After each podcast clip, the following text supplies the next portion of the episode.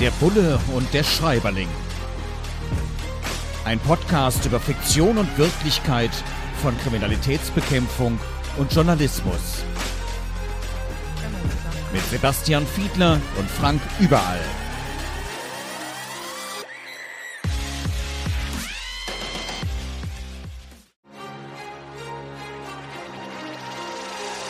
Der Bulle und der Schreiberling. Ein Podcast über Fiktion und Wirklichkeit von Kriminalitätsbekämpfung und Journalismus. Mit Sebastian Fiedler und Frank Überall. Herzlich willkommen zu einer neuen Folge von unserem Podcast Der Bulle und der Schreiberling. Diesmal geht es um eines der meistverkauften Belletristikbücher im Jahr 2020, nämlich von Delia Owens, Der Gesang der Flusskrebse. Und ich darf herzlich begrüßen meinen Podcastpartner Sebastian Fiedler vom Bund Deutscher Kriminalbeamter, selbst aktiver Kriminalpolizist. Und in diesem Buch von Delia Owens wird unter anderem beschrieben, dass jemand am Tatort, also jemand von den Kommissarinnen und Kommissaren am Tatort durch die Spuren läuft ihr Jungs bleibt, wo ihr seid, macht nicht noch mehr Spuren, heißt es da.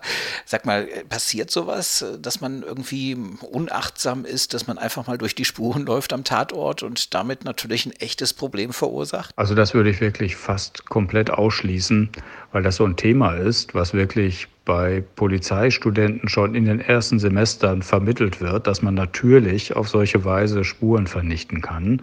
Also das heißt, die ersten, die dort an einem solchen Tatort sind, die bemühen sich, einen sogenannten Trampelpfad anzulegen. Das heißt, man muss ja irgendwelche Wege haben, in denen man sich zum Beispiel zur Leiche bewegen kann. Und das tut man natürlich so, dass man nach Möglichkeit keine anderen Spuren irgendwie kontaminiert oder eben sogar vernichtet. Also das ist ein Thema, das müsste aus dem FF eigentlich beherrscht sein. Es wird dann auch berichtet, dass Textilspuren besonders wertvoll wären. Wobei ich mich frage, hey, die Leute kaufen doch meistens irgendwelche Massen Massenware. Also wenn man jetzt in irgendwelchen großen, so, sozusagen Modediscountern Sachen kauft, die sind doch irgendwie alle gleich. Ich meine, Fingerabdrücke und so, klar, kann man gut zuordnen, aber Textilspuren, sind nicht alle Pullover irgendwie mittlerweile aus dem gleichen Zeug und kann man da überhaupt noch irgendetwas zurückverfolgen? Lohnt sich das? Ja, das ist tatsächlich so, dass diesen Faserspuren in vielen, vielen Fällen, insbesondere in denen, in denen es zu Kontakten zwischen Tätern und Opfern gekommen ist, immer wieder eine große Bedeutung zukommt. Es gibt da ganz spezialisierte Kolleginnen und Kollegen, sowohl beim Bundeskriminalamt als auch bei den Landeskriminalämtern, die sich super gut auskennen damit und diese mikroskopisch kleinen Spuren, die du mit bloßem Auge gar nicht sehen kannst, tatsächlich individualisierbar einem Kleidungsstück zuordnen können hinterher. Und dann kann man zumindest den Beweis darüber antreten, dass dieses Kleidungsstück in Kontakt mit dieser jeweiligen Kontaktfläche gekommen ist. Das kann zum Beispiel auch bei Autositzen äh, eine Rolle spielen bei der Frage, ob dort jemand auf dem einen oder anderen Sitz gesessen hat. Das hat uns übrigens in vielen durchaus auch bekannt gewordenen Mordermittlungen hinterher tatsächlich geholfen. Der Gesang der Flusskrebse, das ist der Krimi, über den wir heute sprechen, von Delia Owens. Da heißt es an einer Stelle, dass bei einer Person plötzlich eine ganz neue Seite des Lebens zum Vorschein kommt. Durch die Ermittlungen, ja, es können manchmal journalistische Recherchen sein, es können manchmal polizeiliche Ermittlungen sein, wo man plötzlich Menschen ganz neu kennenlernt. Wie häufig kommt das eigentlich vor? Passiert euch das manchmal, dass man plötzlich hinter die Kulissen guckt und sagt, boah, hätten wir jetzt nicht gedacht oder vor allem die Verwandten, die Bekannten, die Freunde sagen, nee, äh, das war irgendwie ja fast ein Doppelleben. Stolpert man manchmal über sowas? Darüber stolpert man tatsächlich regelmäßig. Ich kann mich noch an meinen, einen meiner ersten Fälle aus dem Bereich Wirtschaftskriminalität erinnern. Da ging es im Umfeld von Insolvenzkriminalität um jemanden, den wir beiden, glaube ich, so im weitesten Sinne der Betrügerszene zuordnen würden. Im Laufe der Ermittlungen kam dann heraus, dass er regelmäßig eine Telefon-Sex-Hotline anrief und sich dort als Frau ausgab. Ich kann mich an andere Fälle erinnern, wo wir über komische Hobbys und Vorlieben im privaten Bereich stolperten. Das sind natürlich alles Dinge, die uns teilweise in den Ermittlungen nicht interessieren dürfen und in wesentlichen Teilen auch nicht interessieren. Aber es kommt natürlich regelmäßig vor, dass man Erkenntnisse mit einfängt aus dem privaten Umfeld, die vorsichtig formuliert sehr überraschen. In der Tat, in unseren beiden Berufen finden wir manchmal Sachen über Menschen raus, die das gar nicht wollen, dass wir das rausfinden. Naja, und ob man das dann verwenden kann, vor Gericht zum Beispiel, ist bei euch ein Problem. Ob wir das verwenden können als Journalistinnen und Journalisten in der Berichterstattung, ist auch manchmal ein Problem. Da gibt es ja auch den Pressekodex, so ganz private Dinge. Naja, gut, da gibt sich dann jemand mal als Frau aus an der Telefonsex-Hotline also dieses Bild im Kopf, ich werde das kaum los. Sag mal, wenn man die Menschen dann auch möglicherweise persönlich kennt, gibt es eigentlich, also bei uns, bei mir ist es zum Beispiel so, dass ich dann auch durchaus schon mal sage, nee, also ich fühle mich hier befangen, ich gebe das an eine Kollegin, an einen Kollegen ab. Passiert euch das auch? Also wenn du kannst ja schlecht im eigenen Freundeskreis ermitteln, das wird ja dann irgendwann schwierig. Kann man sich da als Kriminalpolizist für befangen erklären? Ja, Frank, ich glaube, das ist jetzt hier mal ein Fall, da ist es, glaube ich, bei euch genauso wie bei uns. Also da würde man tatsächlich im jeweiligen Einzelfall die Kollegin oder den Kollegen von dem Fall abziehen, wenn er überhaupt dort schon angefangen hat zu ermitteln. Und es gibt andere Situationen, da sind schon ganz strukturelle Vorkehrungen getroffen worden. Ich denke jetzt insbesondere an die Situation in Nordrhein-Westfalen. Da ist es so, wenn Beamtendelikte in Rede stehen, also zum Beispiel jemand äh, bekommt eine Anzeige wegen Körperverletzung im Amt zum Beispiel, dann würde nie die jeweilige Polizeibehörde selbst die Ermittlung übernehmen, sondern es würde eine andere Polizeibehörde die Ermittlung übernehmen aus Neutralitätsgründen, sodass es also von vornherein schon gar nicht zu solchen Situationen kommen kann. Der Bulle und der Schreiberling, ein Podcast über die tatsächliche Darstellung von den Berufsbildern Journalismus und Kriminologie in der Bestsellerliteratur. Wir kümmern uns heute um Delia Owens mit Gesang der Flusskrebse. Einer der Jahresbestseller 2020. Viele Menschen haben ihn also gelesen und wir gucken hinter die Kulissen. Stimmt das denn alles, was da beschrieben wird? Und eine Situation, die beschrieben wird, ist im Gerichtssaal. Man sieht plötzlich den oder die Beschuldigte, wir wollen ja nicht zu viel spoilern, in Handschellen, die Köpfe recken sich alle. Sebastian, im Gerichtssaal zu sein, als Zeuge, als Ermittler dann aussagen zu müssen, hattest du so eine Situation auch schon? Und falls ja, beschreib das doch mal, wie ist das? Ja klar, Frank, auch ich hatte schon Gerichtsverhandlungen, in denen ich als Zeuge auftauchen musste und aussagen musste. Und ich glaube, da kann ich aber wahrscheinlich für alle Kolleginnen und Kollegen sprechen, das ist schon ein Punkt, da ist man durchaus angespannt, weil man natürlich in einer Situation sich befindet, in der die eigene Arbeit sehr kritisch hinterfragt wird und das mit sehr strengen Spielregeln. Also man ist im Unterschied vielleicht zu anderen Zeugen, die in Anführungszeichen nur aus ihrer Erinnerung heraus etwas wiedergeben sollen in einer besonderen Situation, weil man hier äh, zum einen natürlich Dinge aus der Erinnerung heraus wiedergeben muss und auf der anderen Seite aber natürlich gehalten ist, seine Arbeit zu erläutern und deswegen auch vielleicht ein bisschen anders als andere Zeugen angehalten ist, sich auch gut auf eine solche Hauptverhandlungssituation vorzubereiten. Und das sorgt natürlich für Spannung.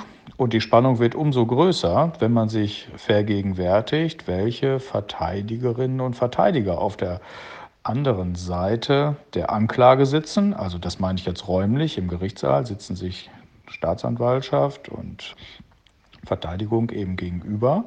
Und wir müssen natürlich häufig damit rechnen, dass wir von den Verteidigern in die Mangel genommen werden. Das ist, gehört mit zu den Spielregeln und das muss man sich halt so vergegenwärtigen. Und da darf man sich im Idealfall nicht wirklich aus der Ruhe bringen lassen, denn das ist es, was möglicherweise je nach Verteidigungsstrategie die Verteidiger ja gerade, worauf sie abzielen, nämlich ein Ermittler, eine Ermittlerin unglaubwürdig zu machen, möglicherweise. Und deswegen ist es sehr gut und wichtig, dass man sich da auch mental auf diese Situation vorbereitet. Das können durchaus auch sehr lange Aussagen sein. Ähm, sie können sehr intensiv sein. Man darf es nicht persönlich nehmen, wenn die Verteidigung versucht, die Arbeit zu diskreditieren. Also das ist schon ein besonderer Moment, bei dem mich natürlich interessieren würde, ob und inwieweit du denn schon mal erlebt hast. Es gibt ja die sogenannten Gerichtsreporter, die eigentlich fast nichts anderes machen als spektakuläre Gerichtsfälle, äh, als darüber zu berichten. Und äh, ich vermute aber, du wirst wahrscheinlich auch schon Erfahrungen vor Gericht in der einen oder anderen Situation gesammelt haben, oder? Naja, vor Gericht ist relativ. Wir als Journalistinnen und Journalisten haben ja sozusagen ein Aussageverweigerungsrecht. Uns kann keiner zwingen, redaktionsinterner, rechercheinterner entsprechend weiterzugeben. Und das ist auch gut so, denn sonst könnte man viele Dinge gar nicht aufdecken. Und ähm, es gibt immer mal wieder diese Schwierigkeiten, dass es Razzien in Redaktionen gibt, aber meistens wird das von den Gerichten im Nachhinein auch kassiert, weswegen Polizeibehörden und auch Staatsanwaltschaften da sehr, sehr vorsichtig sind und sowas nicht so ohne weiteres machen. Aber natürlich über Gerichtsverhandlungen zu berichten, das habe ich schon ganz, ganz oft machen dürfen. Das ist schon auch eine ungewöhnliche Situation. Da darf man noch nicht mal einen Laptop mitnehmen, da muss man also wirklich sich mit Block und Kugelschreiber hinsetzen. Man bekommt dann immer sozusagen hervorgehobene Plätze vor den Zuschauern, ist also näher dran am Geschehen und hört zu, zum Teil stundenlang, tagelang und schreibt mit, beobachtet auch die Menschen, die dort vor Gericht stehen, beobachtet Verteidigung, Staatsanwaltschaft, Zeugen eben auch, die Richter, wie verhalten die sich. Das ist zuweilen auch eine anstrengende Situation, vor allem wenn einem die Fälle dann auch relativ nahe gehen. Also ich habe für mich beispielsweise gesagt, Kindesmissbrauch, das muss ich nicht nochmal haben, darüber zu berichten. Das musste ich mal machen, das habe ich auch professionell gemacht, aber da ich selbst Kinder habe, gut, mittlerweile sind die groß, aber trotzdem emotional finde ich das eher anstrengend und wenn es irgendwie geht, vermeide ich das und in den letzten Jahren ist das auch ganz gut gegangen. Es, ähm, ich muss ja glücklicherweise nicht. Ich werde da nicht eingeteilt, sondern kann als freier Journalist mir ein Stück weit auch aussuchen, über was ich berichte und was ich für mich persönlich auch ausschließe. Wie ist es eigentlich bei euch? Werdet ihr einfach in Sonderkommissionen zum Teil einfach reingeworfen? Und kann man da auch mal sagen, nee, du, also äh, Kindesmissbrauch oder Mord oder jetzt so eine Kleinkriminalität, irgendwas mit Wirtschaftskriminalität, da habe ich jetzt überhaupt keine Lust drauf? Kann man das machen? Ja, ich will es mal so sagen, als Beamter ist man natürlich nicht grenzenlos selbstbestimmt, sondern muss sich natürlich schon mal mit Situationen abfinden, dass man in die eine oder andere Ermittlungskommission gesetzt wird, die man vielleicht nicht als sein Steckenpferd bezeichnen würde oder die man sich vielleicht nicht selber ausgesucht wird. Das Gleiche gilt theoretisch auch für Dienststellen, in die man versetzt werden kann, im Zweifel auch gegen seinen Willen. Ich will aber nicht sagen, dass das jetzt an der Tagesordnung ist. Häufig gelingt es schon, dass man seine Kompetenzen und Interessen wirklich auch ausspielen und ausnutzen kann, aber eben auch nicht immer. Und ich will aber vielleicht dieses Themenfeld, was du angesprochen hast, also die Bearbeitung von sogenannter Kinderpornografie, das will ich da ein Stück weit ausklammern, weil es da wohl so ist, dass ich glaube, alle Bundesländer schon Wert darauf legen, dass wenn jemand das nicht aushält, dass er dann auch diesen Tätigkeitsbereich wieder wirklich verlassen kann. Also es gibt ein sowohl als auch, will aber nach einem gedanklichen Absatz durchaus noch hinzufügen, dass wir im Moment in einer ganz grundsätzlichen Situation sind. Ich kann nicht sagen, ob das für alle Bundesländer zutrifft kann aber jedenfalls sagen, dass mir mindestens zwei bekannt sind, wo es derzeit ganz grundsätzliche Probleme gibt, überhaupt Leute, also Nachwuchs für die Kriminalpolizei zu gewinnen. Es gibt große Polizeipräsidien, eins fällt mir gerade ein, da mussten 70 Leute quasi zwangsversetzt werden zur Kriminalpolizei, obwohl sie dort eigentlich gar nicht arbeiten wollten. Und das ist auch ein Stück weit Motivation für mich, jetzt mit dir hier dieses Podcast-Projekt hier zu betreiben, um so ein bisschen auch Werbung für unser Berufsbild zu machen, weil ich äh, ein Stück weit auch den Eindruck habe, dass vielleicht nicht alle Facetten immer und überall so richtig bekannt sind. Und genauso wie du für deinen Beruf sagst, dass du ihn für super hältst und für einen der tollsten Berufe der Welt, würde ich das auch für meinen unterschreiben. Und vielleicht haben wir hier auch natürlich die Gelegenheit, ein bisschen Werbung für unsere Berufsbilder zu machen, damit sowas in der Zukunft vielleicht nicht mehr passiert wie ich das gerade beschrieben habe. Ja, es kommen ja noch ein paar Folgen, wo wir unsere Berufsbilder erklären und vielleicht machen wir tatsächlich Leute neugierig, junge Menschen neugierig darauf, genau diesen Beruf zu wählen, also Kriminalpolizistin oder Polizist oder eben auch Journalistin oder Journalist. Noch mal kurz zurück zu unserem Werk, das wir heute besprechen, Delia Owens, Der Gesang der Flusskrebse. Da gibt es noch eine Stelle, ja, die hat mich ein bisschen nachdenklich gemacht. Da wird sozusagen ein Zeuge oder ein Mensch nicht so richtig gut behandelt. Naja, was der wohl erzählt, ist doch nicht so ernst zu nehmen. Ist der soziale Status tatsächlich irgendwo auch ein Hinweis darauf, dass man möglicherweise Zeugenaussagen nicht so richtig ernst nimmt? Ist die Glaubwürdigkeit da eingeschränkt? Geht ihr da vielleicht irgendwo zumindest unterbewusst auch manchmal mit Vorurteilen dran? In Wahrheit sind das, glaube ich, zwei Fragen. Denn ich glaube, von Vorurteilen kann sich kein Mensch wirklich komplett freisprechen. Wichtig für unsere beiden Berufsgruppen ist es aber, glaube ich, dass wir uns das mindestens bewusst machen und versuchen zu vermeiden, um unsere Arbeit möglichst objektiv zu gestalten. Wenn du jetzt ansprichst, ob die Frage der sozialen Herkunft oder des sozialen Status relevant ist für die Glaubwürdigkeit einer Person, so würde ich spontan sagen, nein, äh, nicht im geringsten, denn mir fällt im Umkehrschluss kein einziges Argument oder keine wissenschaftliche Untersuchung dazu ein, die uns in eine solche Richtung äh, treiben würde. Denn für die Frage der Glaubwürdigkeit sind ja ganz andere Kriterien relevant. Also wir müssen uns beispielsweise fragen, wie groß ist die, ist die Urteilsfähigkeit einer Person? Hat sie ein gutes Erinnerungsvermögen und ganz wesentlich natürlich, wie genau hält sie es grundsätzlich mit der Wahrheit? Und wenn wir das so zugrunde legen, dann sind wir wieder auf der professionellen Schiene und dann merkst du schon im Umkehrschluss, dass der soziale Status dafür keinerlei Rolle spielt. Ja, Sebastian, vielen Dank und wir sind auch schon wieder am Ende mit unserem kleinen Podcast Der Bulle und der Schreiberling heute zum Bestseller Delia Owens und der Gesang der Flusskrebse. Folgt uns auf den verschiedenen Audioportalen in den sozialen Netzwerken Der Bulle und der Schreiberling und in zwei Wochen sind wir wieder da mit der nächsten Folge. Wir würden uns freuen, wenn ihr reinhört. Der Bulle und der Schreiberling.